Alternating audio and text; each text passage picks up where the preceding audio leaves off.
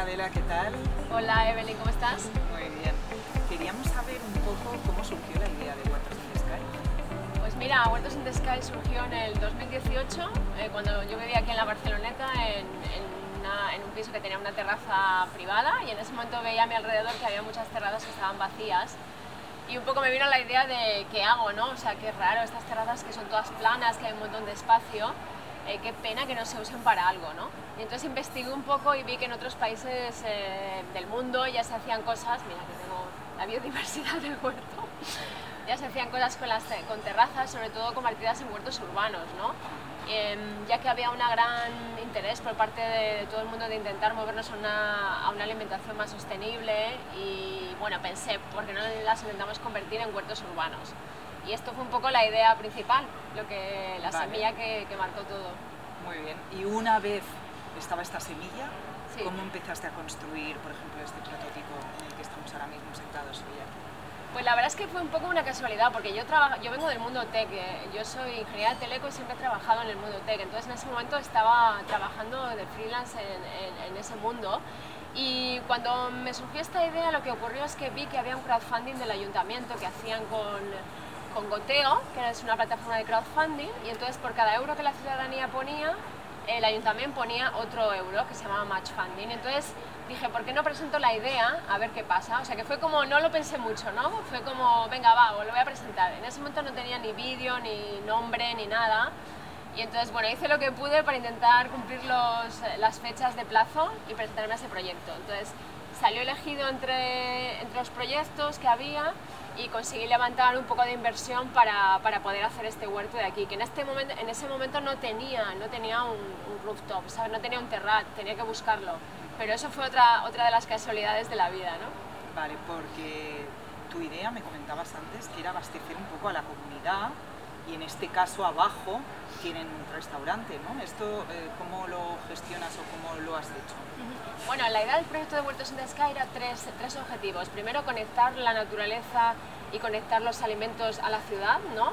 El segundo, conectar las comunidades, porque es verdad que no conocemos ya quién vive al lado de nosotros, ¿no?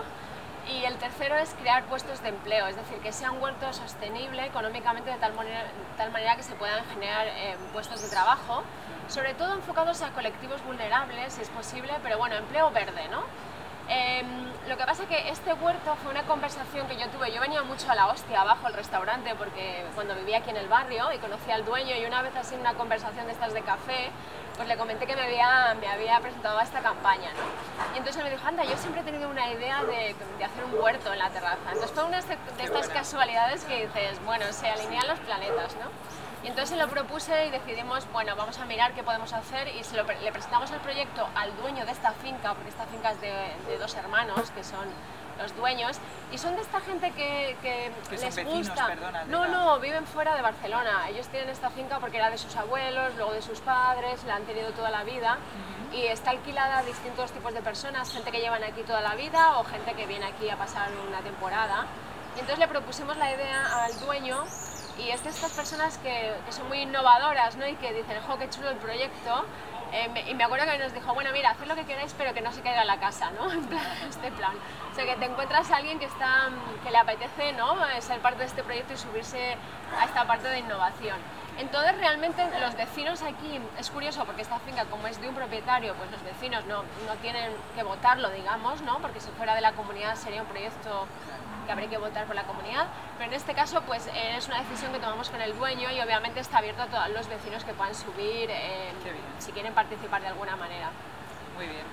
Y aparte, aparte haces otras eh, actividades, ¿no? Aquí, eh, Sí. talleres y tal. ¿Puedes explicarlo? A ver, el, el tema es que mm, base- basamos el modelo en un modelo que hay en Brooklyn, que se llama Brooklyn Range Farm, que allí tienen un mega huerto, digo, es el referente de los huertos urbanos en terrats de- del mundo, ¿no? Porque llevan nueve años con este modelo en 4.000 metros de, de huerto. Eh, y ellos eh, obviamente producen muchos alimentos que lo venden tanto a restaurantes como a un grupo de club, eh, un club de familias que son parte del club y también hacen talleres bodas, fotos, porque es un sitio muy chulo, ¿no? Entonces yo pensaba, podemos replicar ese modelo pero en huertecitos pequeños, eh, ya que hay muchos en Barcelona, el 67% es plano en Barcelona, con lo cual no sabía si podríamos hacer lo mismo a, pequeña escala pero mucha cantidad, ¿no?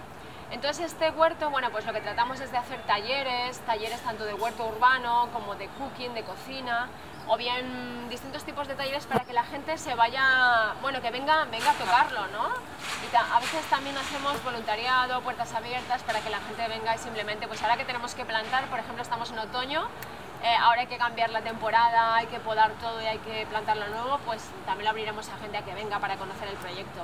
Vale, perfecto. Bueno, y porque al, final también un poco estar en contacto con el huerto, dicen que es una manera de zen, ¿no? De meditación, De, Muy bien. Y a partir de aquí, eh, Adela, ¿cuál, ¿cuál es tu proyecto con Huertos Sky? Has hecho el prototipo y ahora qué?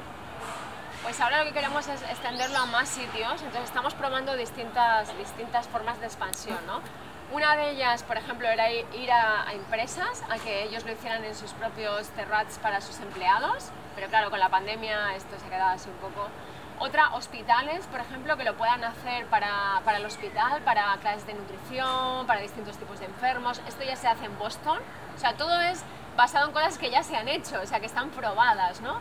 Eh, ese es otro modelo. Otro modelo, poder intentar en, por ejemplo, Poblenou, que hay mucho espacio en los terrats, hacer un huerto más productivo, de, mayor producción, ¿no? que se pueda generar bastante más y producir, aunque con esto tenemos un problema con una ley que hay en Barcelona que ahora mismo no, no nos permite vender.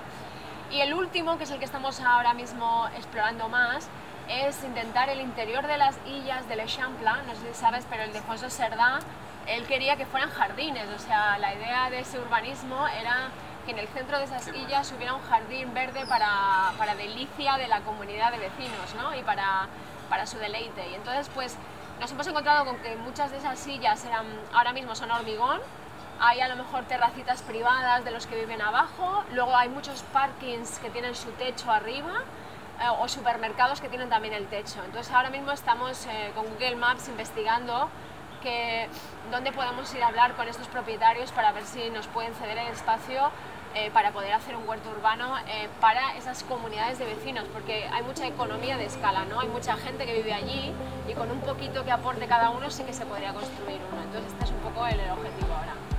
Pues nada, pues mucha suerte porque la verdad es un proyecto súper interesante y esperemos que vaya muy bien. Gracias. Gracias, te ves a vosotros.